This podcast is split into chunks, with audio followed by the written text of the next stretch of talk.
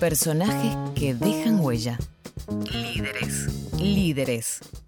En Puede Pasar.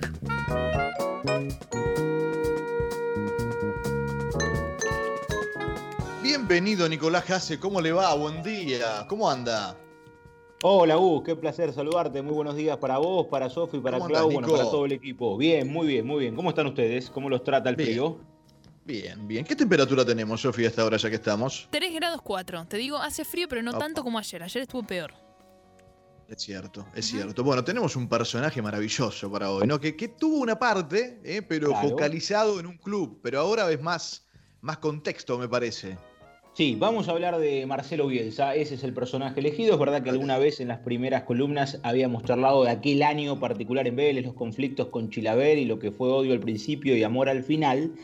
Eh, pero hay una situación muy clara, tiene que ver con que los dos primeros equipos de la Championship van a ascender de manera directa a la Premier, eh, que con tres fechas por disputarse, el Leeds necesita que Brentford deje puntos en el camino ante Preston, y si eso ocurre, el equipo de Bielsa, mañana ante el Barnsley, va a conseguir el ascenso a la máxima categoría de Inglaterra. ¿Por qué cuento esto? Porque se ha despertado una fiebre bielcista o ha quedado de manifiesto eh, públicamente en redes sociales y otra vez se encendió el debate de todo lo que genera Bielsa. Por eso yo quiero, para arrancar, escuchar a Marcelo y su perfil. Y de ahí en adelante, creo que hoy es una columna más de análisis, debate grupal que de algunas estadísticas puntuales que son muy conocidas con respecto Dale, dale, te al seguimos. técnico del Sí, señor. seleccionado. Así que Bielsa, para él es esto. Yo soy un entrenador que en líneas generales no ha tenido éxito. Eso no es una afirmación que yo haga por falsa modestia, sino que lo, lo demuestran mi currículo.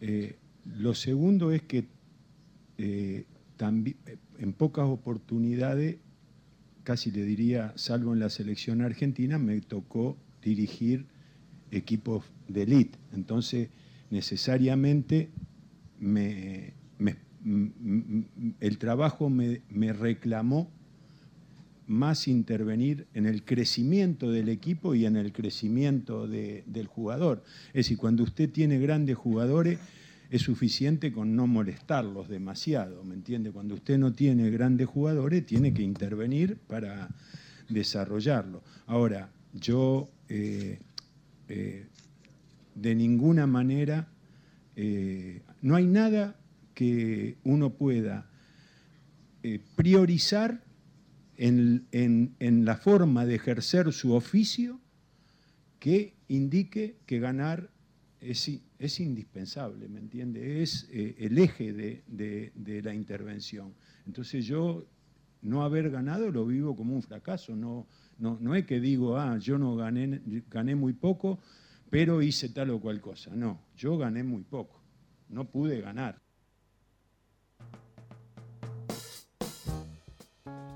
Yo gané muy poco. No pude ganar, ¿no? Qué, qué bárbaro, ¿no? Vos sabés que, estas palabras de Bielsa, yo les pido que presten mucha atención a esta primera declaración para después entender lo que va a ser el cierre de la columna.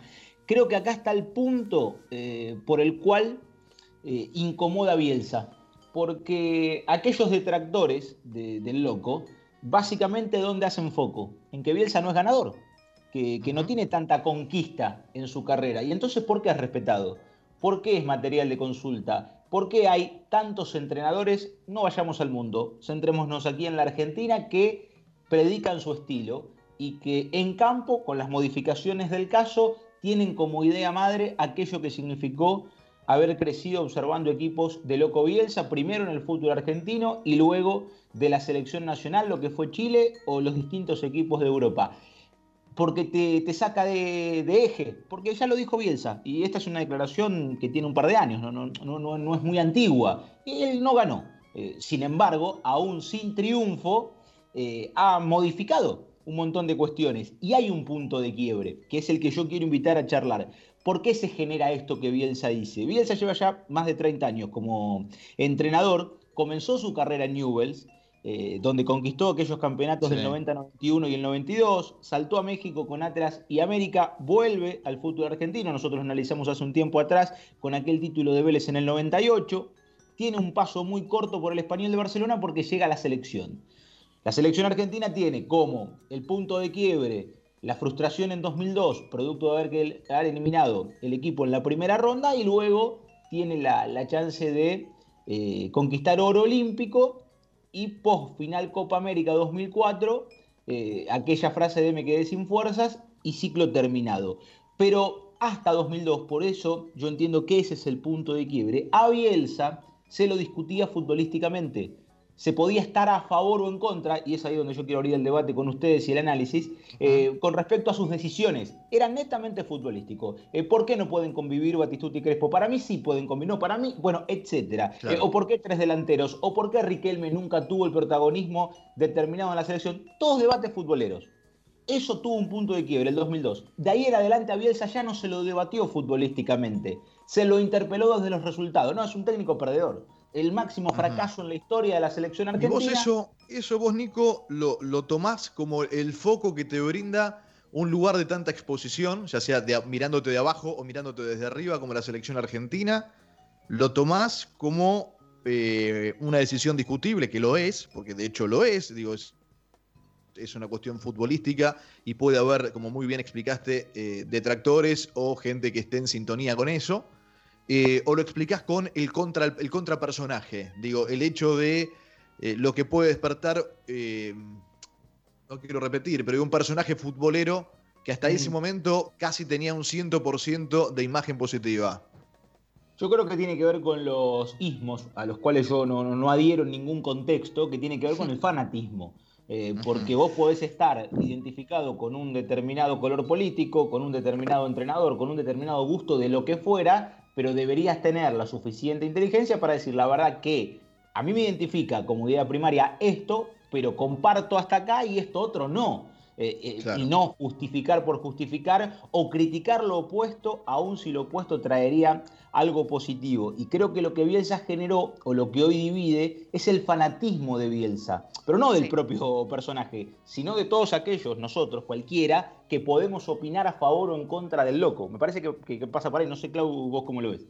No, tal cual. Es, el tema de los, de los aplaudidores, ¿no? De los aduladores que festejan absolutamente todo. Y me parece que, estos personajes eh, que son fantásticos, son maravillosos, y me parece que Bielsa tiene un montón de aristas para analizar, eh, pero también cometen errores, también se pueden equivocar, también tienen falencias. Y está bueno tener conciencia de esas falencias que uno tiene. A mí me pasa lo mismo, es un personaje que me fascina desde hace mucho tiempo, pero no tanto cuando eh, empieza este fanatismo como está ocurriendo ahora con, con lo que está pasando en el Championship. Sí, yo creo que también eh, su, su, lo, grande de su personaje se puede ver en aquellos que, eh, en aquellos técnicos como por ejemplo Gallardo que lo admiran tanto, ¿no? En, en, las consecuencias que ha tenido muchos años de actividad, lo que ha dejado en sus jugadores también cada vez que tienen que hablar de él. Ahí es donde también te das cuenta el, el tamaño, lo que representa la figura cuando los mm. jugadores hablan y lo toman como uno de los mejores técnicos que tuvieron o como gran referente, mismo grandes técnicos como Gallardo. Bueno, eso en un rato lo vamos a charlar que tiene que ver con qué genera Bielsa o cómo él entiende que hay que generar el liderazgo, que en definitiva esta columna va por ese lado. Pero yo les hice escuchar un Bielsa actual analizándose a sí mismo. Me voy a ir al 2002 eh, Argentina sufre la eliminación de la Copa del Mundo y yo les propongo este minutito escuchando a Bielsa, año 2002, qué analizaba él de esa Copa del Mundo y qué pedía hacia adelante. Claro, nosotros veníamos analizando esto con 18 años eh, que han pasado desde aquella fecha, pero escuchen al loco en aquel 2002 todavía con la eliminación, eh, con un par de horas al menos de haberse consumado. El fútbol tiene como opción que no gane el que es mejor. Yo creo que claramente fuimos el mejor equipo del grupo. Merecimos ganar holgadamente contra Suecia. Merecimos un resultado superior al que obtuvimos contra Nigeria y no, no merecimos perder contra Inglaterra. Pero bueno, estamos.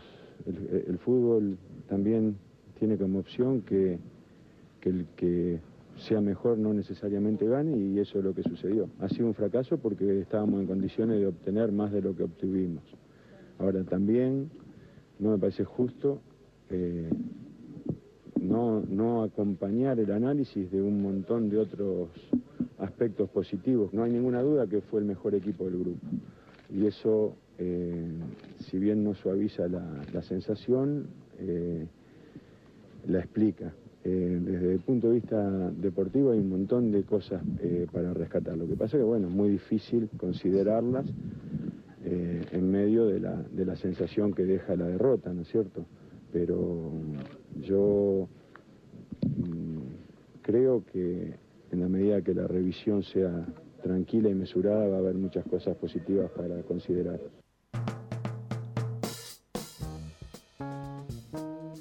Esto fue ahí de haber quedado eliminado del Mundial, ¿no? Y en primera ronda. Habían pasado nada, eh, una hora, eh, no, no, no, mucho más eh, de, la eliminación. Y, y Bielsa, a ver, otra vez, sinceridad, ¿cómo califica esa situación como un fracaso?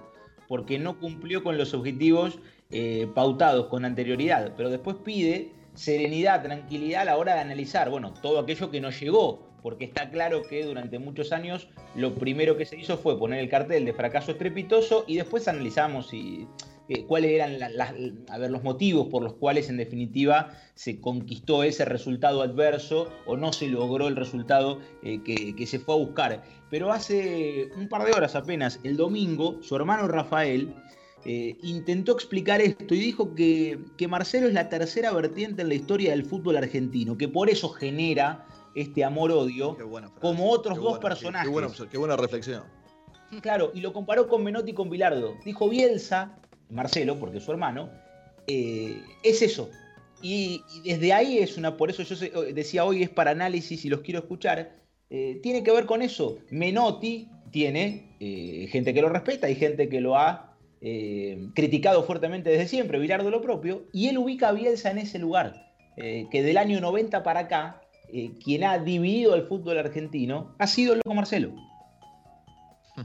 Buena, es buena. Eh, Sí, porque y, y en son- esa historia. Dale, Clau.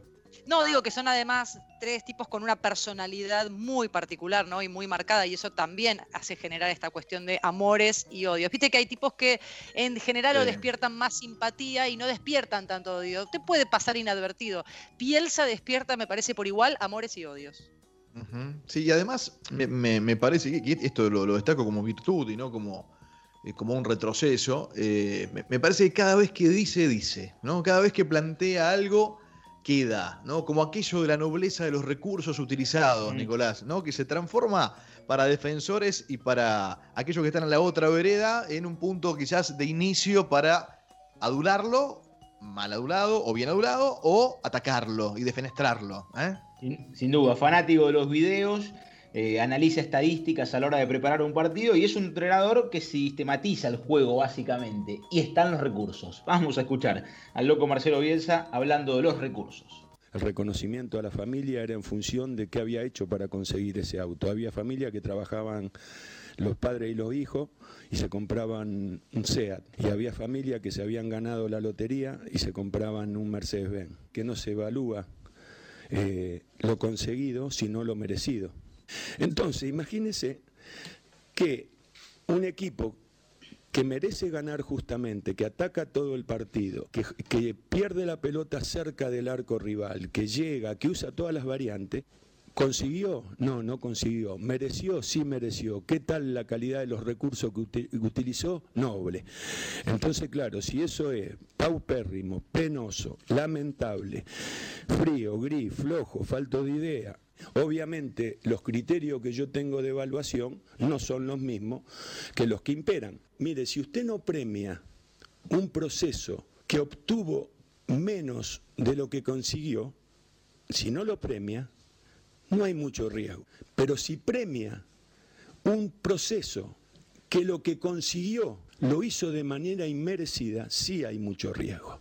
El que cruza el jardín, lo decía Menotti, evitando el ángulo de 90 grados, pisa la flor y llega más rápido. El que recorre el ángulo de 90 grados tarda más, pero no daña la flor. Qué maravilla. Eh, digo, es, es- es, eh, uno trata, o al menos intento permanentemente eh, alejarme del enamoramiento, pero digo, cuando uno escucha estas cuestiones de, la, importancia del camino recorrido, y no solamente en un partido de fútbol o en la preparación de un campeonato o de un logro deportivo, ¿no? Pero la importancia cotidiana del camino recorrido para llegar a un objetivo. es trascendental, es vital. Digo, es, es, imposible no distinguirlo de esa manera. Desde la primera comparación en, cómo podés llegar a tener un auto hasta esta última de pisar el jardín y romper todas las flores, Nico. Pero sin dudas, eh, bueno, tiene que ver, por eso yo arranqué eh, esta columna con Bielsa diciendo que no era ganador, eh, porque creo que en cualquier profesión aplica para nosotros, ¿quién gana todo el tiempo?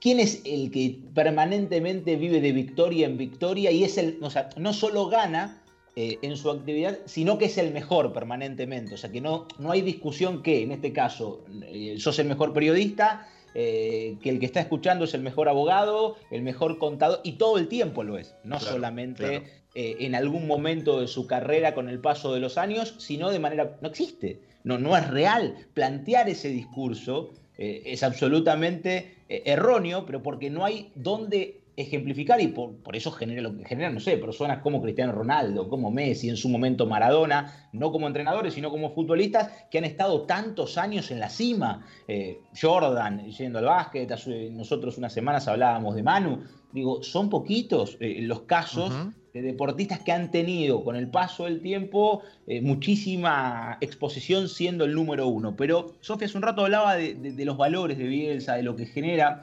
Digo, a nivel mundial, el elogio permanente de Pep Guardiola, viniendo aquí a Argentina, eh, basta con escuchar eh, a Mono Burgos, a Roberto Ayala, a Cholo Simeone, al propio Marcelo Gallardo, digo, por citar algunos casos, como también hay detractores, son los menos en el fútbol argentino en cuanto a protagonistas, digo, ha quedado aquella anécdota de Calderón, alguna cuestión que ha contado eh, Hernán Crespo, de aquella experiencia en 2002 con, con este debate Batistuta Crespo, pero el loco Marcelo tiene algo muy claro a la hora de eh, encarar un grupo y yo quiero que presten atención hablando de Bielsa del respeto y la diferencia que hay que tener entre disciplina y respeto para poder eh, ser el líder de un grupo, en este caso como entrenador. Me permito hacerle esta afirmación porque no es lo mismo disciplina y respeto. Respeto habla de horizontalidad, disciplina habla de verticalidad. Y la verticalidad en el fútbol no funciona a largo plazo, funciona a corto plazo. El día que se le va el poder, usted ya no puede hablar más, porque lo que usted dice solamente tiene valor con si hay poder. Y respeto tiene valor siempre. Entonces, yo cuando escuchaba la palabra disciplina, porque claro, nosotros nos enamoramos de lo contrario a lo que produce malos resultados. Es decir, si gana eh, la disciplina, eh, la libertad es, ser, es desaconsejada. Si gana la libertad, la disciplina es para fascista. Entonces, ¿qué es lo que hay que hacer desde mi punto de vista? No admitir los, los comportamientos que a una persona lo hacen peor, tiene que sentir que es peor persona, ¿me entiende? Porque no se puede convivir sino. ¿Cómo vamos a convivir con un compañero de trabajo que pone de manifiesto que yo me equivoco. Yo no quiero, porque tampoco quiero poner de manifiesto que nadie se equivoque. Esta cosa de Marcelo Bielsa que siempre te hace pensar y siempre te hace prestarle atención, no me daban las manos para anotar todo lo que estaba diciendo que me impactó. No admitir el comportamiento que uno lo hace peor persona. Esto de hablar de respeto y disciplina y cómo uno a veces se va acomodando según la conveniencia del caso. Y esto que acaba de decir, si lo sacás y lo pones en cualquier ámbito, aplica a todo, aplica a la vida misma, no solamente al fútbol. Sin dudas. Bueno, eh, eh, esto nace eh, de una charla futbolera, deriva después para lo, general o lo grupal sobre los gestos de futbolistas o gestos de entrenadores para con futbolistas en público, con respecto a un futbolista que erra un gol abajo el arco, si el técnico se agarrara la cabeza y diría, mira el burro este lo que se perdió, o cuando el jugador le dicen, vení, tenés que salir y sale adelante de todo el estadio levantando los brazos y dejando en claro, mirá este que no sabe nada, que me saca a mí, que soy el mejor de todo, y pone a este burro que viene a ser mi compañero. Eh, porque es lo que bien se interpreta de un jugador que se queja de un cambio y derivó a la diferencia, que es lo que decía Sofía hace un rato, eh, que genera respeto. Y él entiende que desde el respeto convence, no desde el poder, porque el poder es efímero. Lo tenés un rato y después lo perdés. Cuando te respetan, es para toda la vida. Bueno, y, es lo que ha generado Bielsa. Sí. ¿Sabes qué pensaba y, qué eh, me genera habitualmente Bielsa, eh, ganando o cerca de ganar, o, incluso sin actividad y escuchándolo? Es que nos, a nosotros, en nuestra función, eh, nos interpela permanentemente. Mm. ¿sí? Pero nos, nos interpela, eh, y que esta es la principal virtud para mí de cualquier ser humano, que no te interpela desde la palabra, porque es muy fácil decirlo. Te interpela desde la acción, ¿no? ¿Y dónde voy con la acción? En la conferencia de prensa para todos, eh, en, el, en elegir el club en el cual cree que puede potenciar una, una idea y un plan, Athletic de Bilbao, Leeds, ¿eh? porque también, como todos sabemos, alguna vez lo quiso Barcelona y alguna vez él no estuvo de acuerdo con ese plan, ese momento y ese proyecto y dijo no. Eh, después podemos discutir y debatir un montón de cuestiones, pero a nosotros, digo, a nosotros, a, los medios de comunicación, con sus acciones principalmente, y demás está a decir con sus palabras, nos interpela y nos lleva a un nivel de análisis eh, en el cual, si te querés subir, está buenísimo. Y si mm. no, me parece que te deja bastante expuesto. Bueno, escúchalo, escúchalo a Bielsa hablando puntualmente de esto, de los medios de comunicación y a prestar atención porque es duro y genera debate procedimiento educativo más poderoso que tiene la sociedad ya no son más la escuela, son los medios de comunicación, porque los medios de comunicación influyen más que la familia y que la escuela, que son los elementos genuinos de formación, porque es una vergüenza que los medios de comunicación eduquen a la gente, porque los medios de comunicación tienen intereses eh, eh, específico y la educación tiene intereses diferentes a los medios de, comunicación y la familia tiene expectativas diferentes a los medios de comunicación.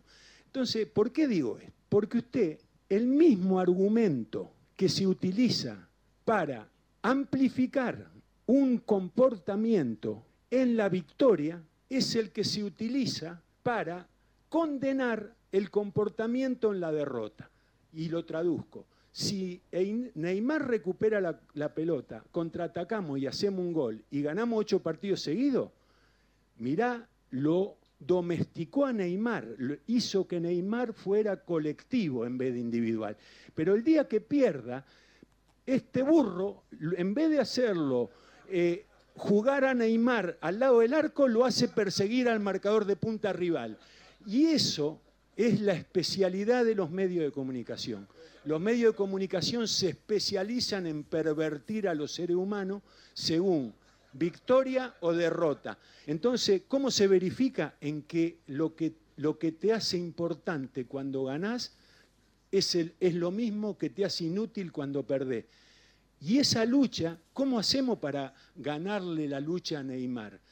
¿Cómo se hace para ganar esa lucha? ¿Me entiende? Usted compite con un entorno intoxicado de individualismo y de vanidad. Muchos se van a enojar con esto de Bielsa, pero a mí me encanta. La verdad, yo estoy de acuerdo eh, y analícenlo. Permítanse un segundo quedarse con lo que dijo y analizarlo en este contexto y correrse un cachito del fútbol y ver cómo se ha movido el mapa eh, en el medio de una pandemia, eh, entre miserables y aquellos que se tomaron un tiempo para dar distancia y analizar las cosas. Digo, me parece que, me parece que es fabuloso en cuanto a medios y demás. Sofi, sí. Parece más un profesor de la facultad que un entrenador dando una conferencia o una entrevista. Me da esa sensación, esas ganas de escucharlo también. Parece que está dando una clase, una cátedra de algo. Eh, me, genera muchas ganas de seguir escuchándolo. No sé qué les pasa a ustedes. Sí, sí, eh, totalmente, totalmente. bueno, Nico, ¿para dónde vamos? Vamos para, para, cerrar, es que por eso yo hablé de respeto en algún momento, digo, y es lo que molesta en aquella primera declaración del Bielsa, no, no ganador, eh, pero genera respeto y el respeto nadie te lo puede cuestionar. Vos respetás a quien te parece que tenés que respetar y Bielsa en el mundo es respetado. Después te puede gustar eh, o no y es válido cualquiera de las dos eh, vertientes. vamos a cerrar con Bielsa y el éxito, porque él dijo que no era un técnico ganador y vamos a pensar lo que piensa, valga el juego de palabras, sobre el éxito para cerrar esta columna.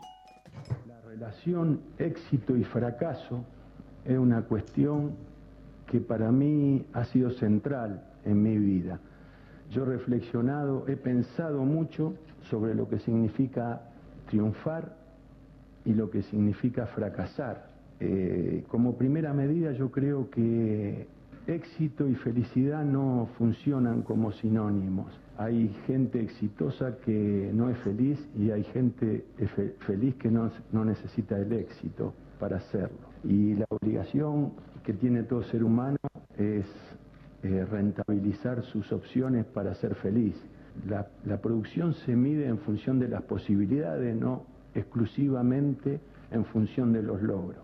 Tiene que haber una relación entre lo que una persona posee antes de empezar y a dónde llega.